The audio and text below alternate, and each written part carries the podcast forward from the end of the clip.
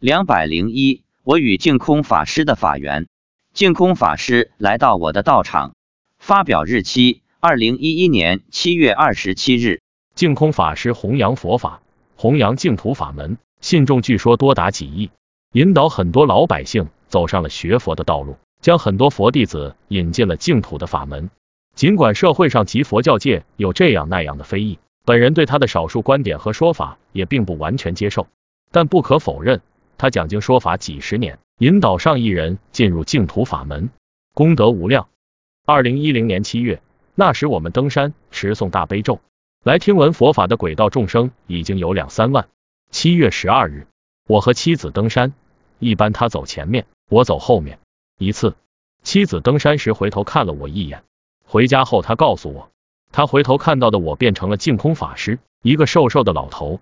妻子说，他开始还以为是幻觉。再一看，不是幻觉，是真的看到我变成了净空法师。前后大约有五分钟时间，然后我又恢复了我的本来面目。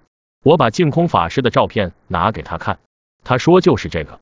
妻子平时从来不听不看净空法师的光盘，也不读经，但知道我在听。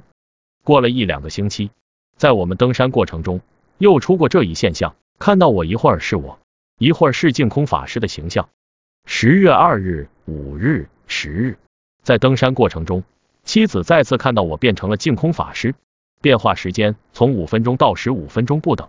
我问：那你看到的净空法师在干什么？妻子说：嘴里在念着什么东西。十月十七日，妻子在书房上网，我在观世音菩萨前面盘坐看书。妻子说：他又看到我变成净空法师了。我说：怎么在我家也看到了？他说是的。我问妻子，问一下观世音菩萨，你多次看到我变成净空法师，这是什么意思？妻子说，观世音菩萨说，你以后就知道了。十月二十二日，农历九月十五，妻子一大早就去寺院烧香，回来后告诉我，她在伽蓝菩萨那儿又看到净空法师了。他看到伽蓝菩萨左边是净空法师，右边是我，不知道是什么意思。净空法师的出现。主要集中在二零一零年的下半年，此后就很少看到了。这就是我和净空老法师的佛缘。虽然从来没见过面，但他却来过我弘法的现场。我相信这是观世音菩萨的安排，是为了给我增强信心。也由此，我相信净空法师是个大善知识。当然，讲经说法几十年，不可能百分之百正确，但看人应该看主流。佛教讲万法唯心造。老法师的发心是为了度化众生，以种种方便指引众生进入净土法门，度化了上亿众生。因此，我们应该随喜，应该赞叹，应该学习，应该恭敬。自从我学佛后，我两次路经香港。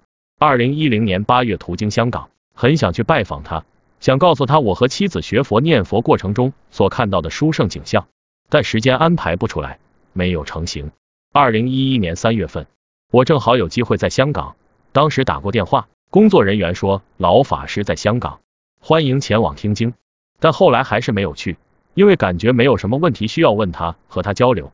学佛三年来，几乎每天都在网上听国内外著名法师的讲经视频，所以似乎没有特别的问题需要交流。平时有疑问，我一般会透过妻子向观世音菩萨请求开示，所以也就没去净空法师的香港道场拜访。